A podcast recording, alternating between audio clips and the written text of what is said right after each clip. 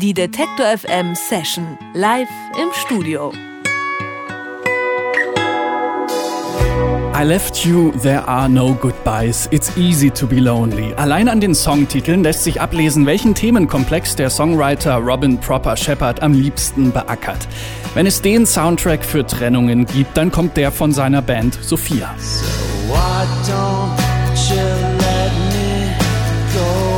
Seit 20 Jahren macht Proper Shepard mit Sophia Songs über die Abgründe des Zwischenmenschlichen, Songs für die dunklen Stunden. Angefangen bei melancholischen Folknummern Ende der 90er, die manch einer noch vom Soundtrack zum Kultfilm Absolute Giganten im Ohr hat.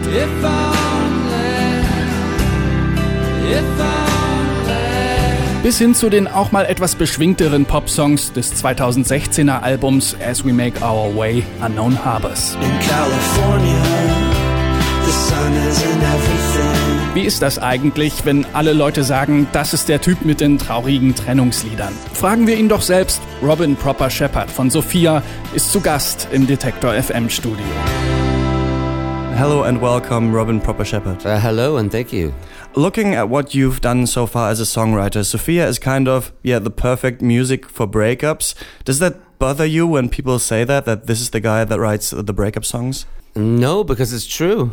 You know, it's it's what I I mean. It's really just about one of the only things that really inspires me to to write music. So you have to call a spade a spade, as we say in English. You know. Yeah. Does it have to happen for you to write new songs, or are there other moods that are kind of like represented? No, I mean, generally, I only I you know th- there might be a song here and a song there that that's maybe about death, for instance, you mm-hmm. know, and experiencing, you know, the the loss of people close to you. But generally, it's heartbreak music, you know, songs that that kind of come from from having a broken heart, you know. So you know, that's maybe why it's been seven years since since my last album because I haven't necessarily had had one big major kind of love story in that time. So mhm. I've had some smaller ones, a few little smaller ones, but nothing major. So ich habe ihn gefragt, dass ähm, viele Sophia schon als Musik sehen, die sich, äh, die eigentlich Trennungsmusik ist, also die perfekte Musik für eine Trennung. Und ich habe ihn gefragt, ob das nicht auch ein bisschen anstrengend ist, wenn man immer als der Typ gesehen wird, der den perfekten Trennungssoundtrack eigentlich schreibt. Und er sagt, na klar, ist es vielleicht manchmal ein bisschen nervig, aber eigentlich ist es eben auch Heartbreak-Musik Musik und darf es auch sein. Could you kind of walk me through that um, process of um, how how you recorded this album, like the last one, when it, that it took so long? Yeah, I, I, mean the thing is, is that I actually had I had a lot of a lot of music and, and a lot of songs, and um, I just basically just needed to find a thread, a thread that kind of wove itself through the music and and, and helped create an album.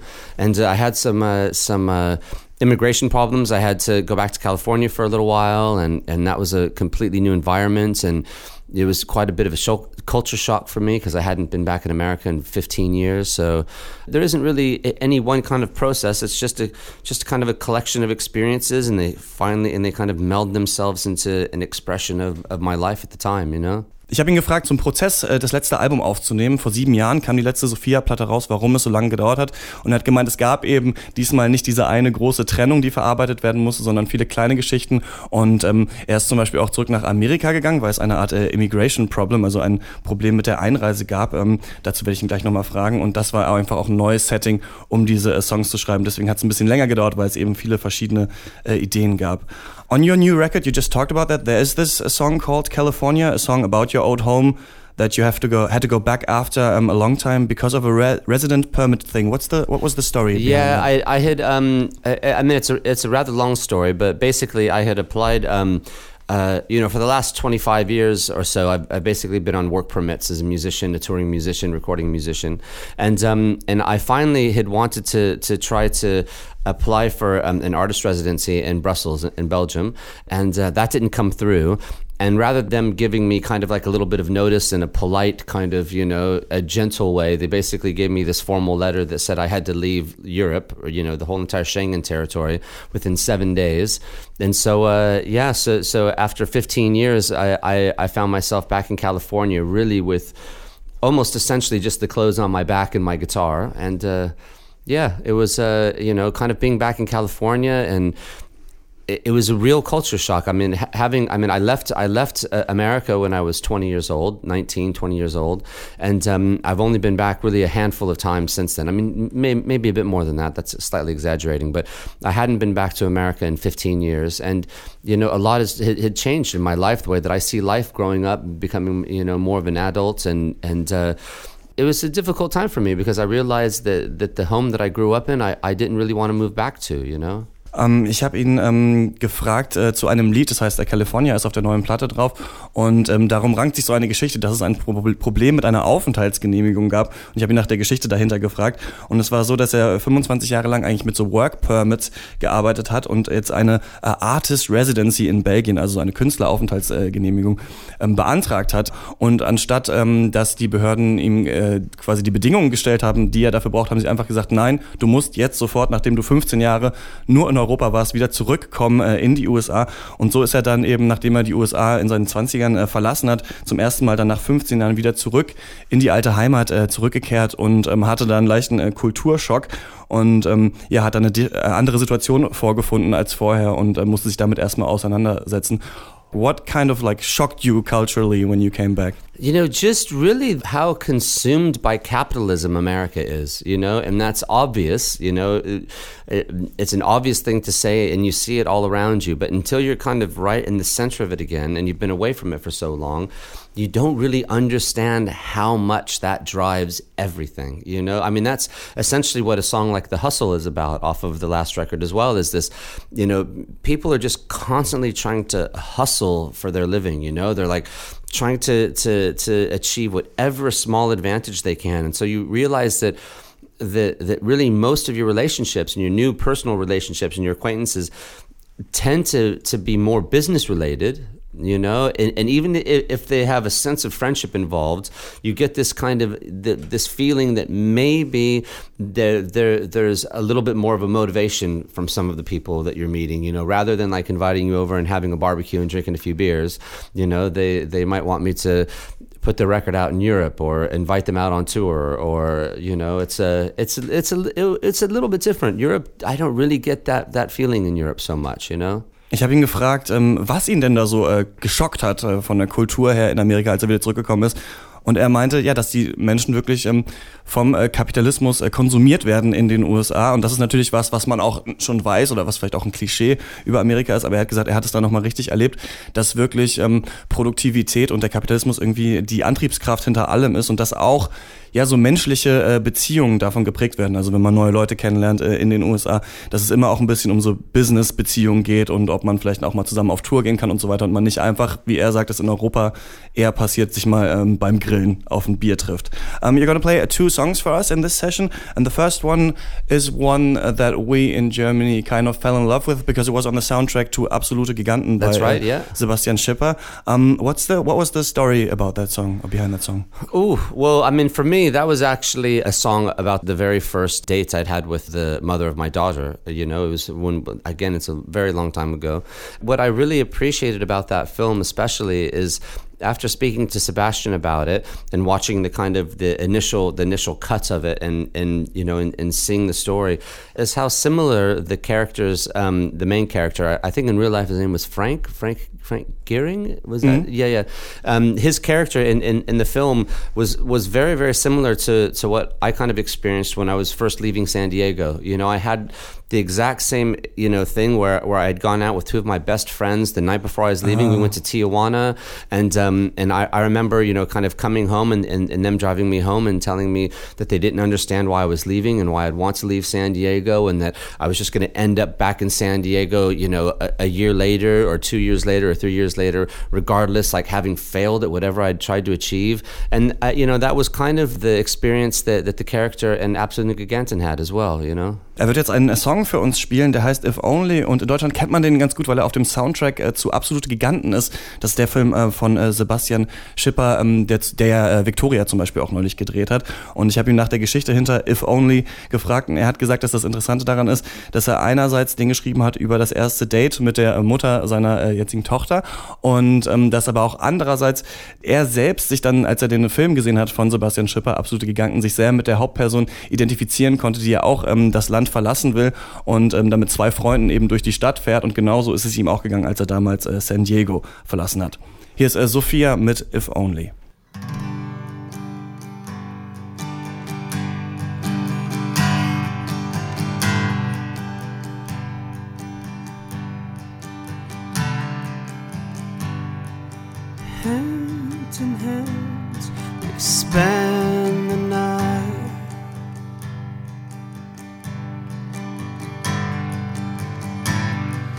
Oh, love comes easy by candlelight.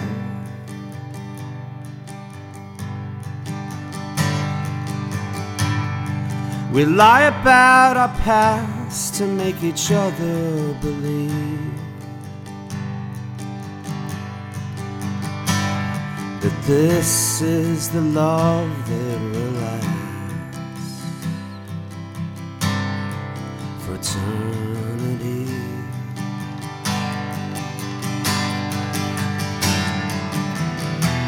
If only, if only.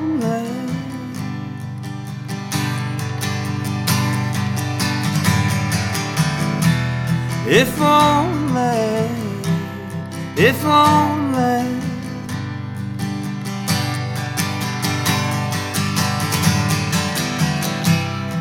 If only I could believe that tomorrow, I wake from my sleep, that you'll still be with me.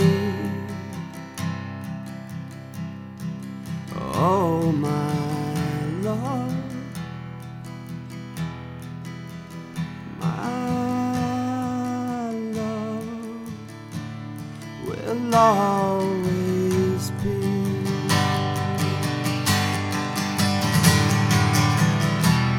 If only, if only.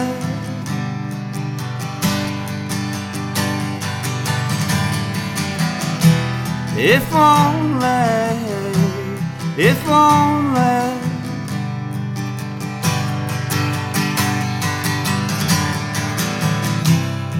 If only I could believe that tomorrow, when I wake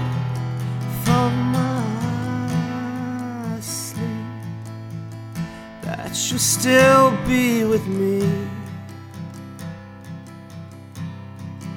Oh, my love,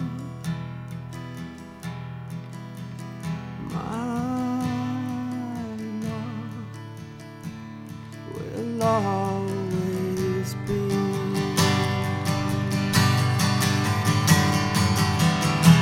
If only, if only.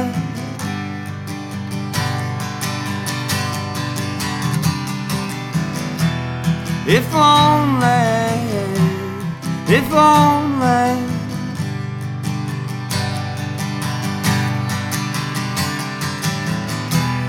If only, if only.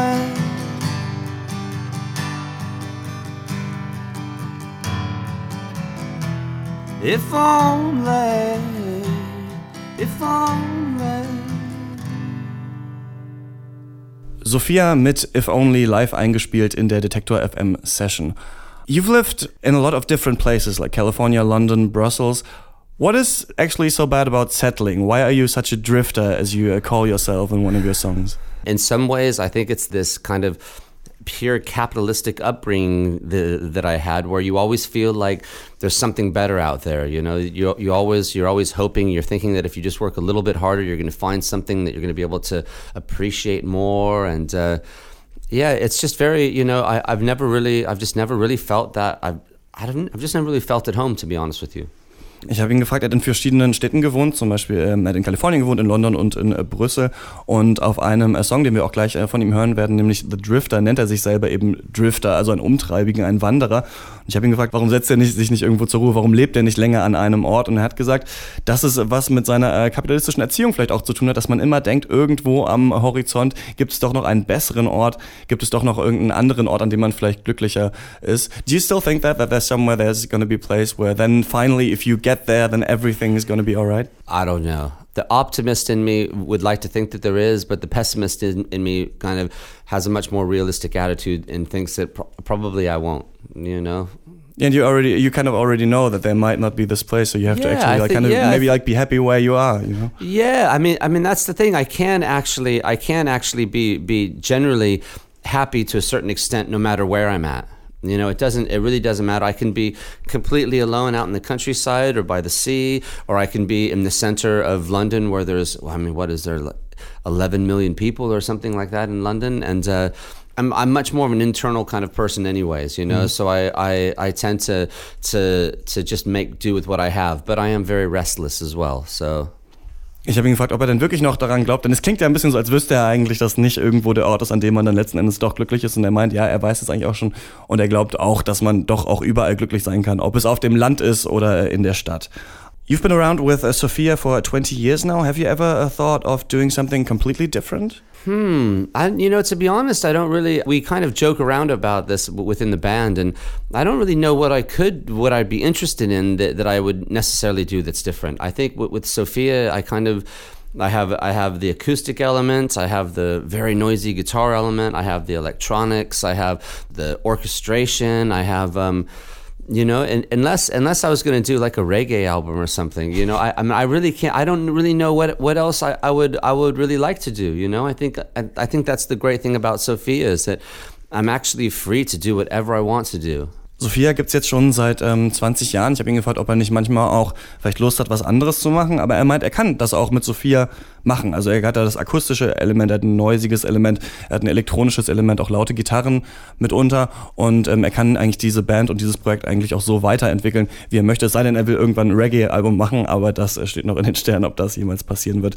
Um, we've already talked about the song um, The Drifter Yeah. that you're gonna play now. What's the story uh, behind that one? Over the last few years, as I said before, I hadn't had one big love story, which is generally what influences each Sophia record. But I had had I had had a few kind of smaller big love stories, you know, just not the big big ones. And I just kind of realized that um, part of the way that I, I deal with things is, is just moving on. You know, it's it's I I might not I might not give things the the opportunity or the chance or the recognition that, that they deserve. And one of my defense mechanisms is just kind of is just letting go and and continuing on my journey, you know? And that's really what the song's about, you know? It's trying to, generally in Sophia music, I, I was, you know, you get this idea that I had a really broken heart and, and I was blaming the person that, that I had been in love with. Whereas in this song, I think I'm taking back a little bit of that responsibility and, and, and just accepting that a lot of that is just the way that I am, you know? Ähm, er wird uns jetzt äh, den Song The Drifter spielen vom neuen Album, haben wir ja vorhin schon kurz angesprochen. Ein Drifter ist ja so ein Wanderer, ein Landstreicher. Und ich habe ihn nach der Geschichte hinter dem Lied gefragt. Und er meinte, dass es bei den vorigen Sophia-Alben immer so war, dass es diese eine große Liebesgeschichte gab, die alles beeinflusst hat. Und diesmal gab es so kleinere, große Liebesgeschichten. Aber ähm, er hat gemerkt, dass er im Leben der Devise folgt, einfach weiterzumachen, auch nach Trennung. Und dass es früher vielleicht so war, dass er die Schuld bei der anderen Person gesucht hat, mit der er zusammen war und dass er diesmal, ähm, ja, wie so ein Wanderer, wie jemand, der reist, einfach sagt, okay, ich mache jetzt einfach weiter, es ist einfach mein Problem, mit dem ich umgehen muss. Und äh, den Song hören wir jetzt, Sophia mit The Drifter.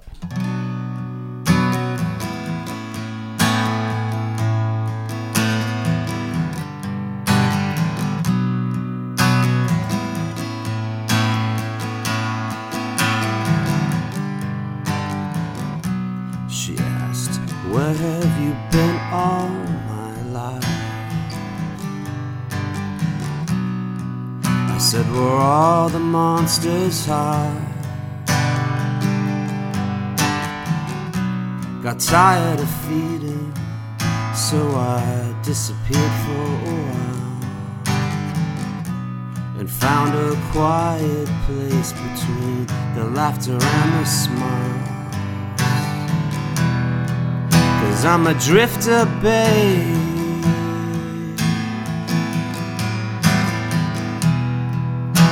You caught me on the road.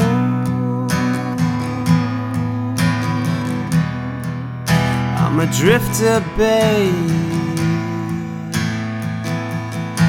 So why don't you let me go?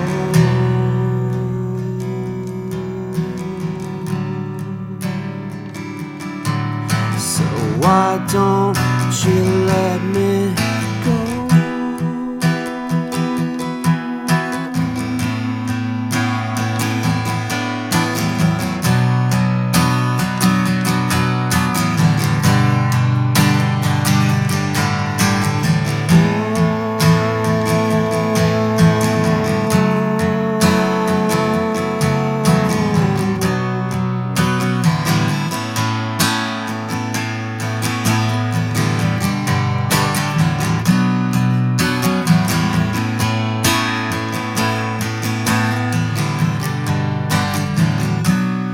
don't take this the wrong way.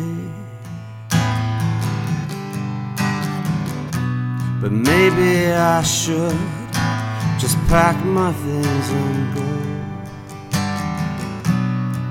It was a beautiful story, but I've been here before.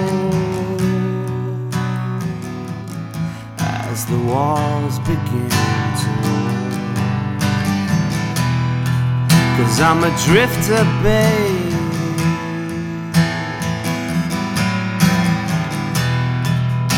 And you caught me on the road.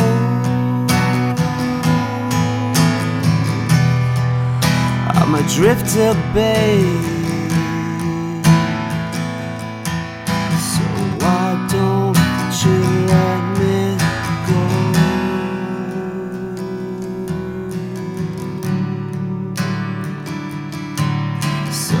Why don't you let me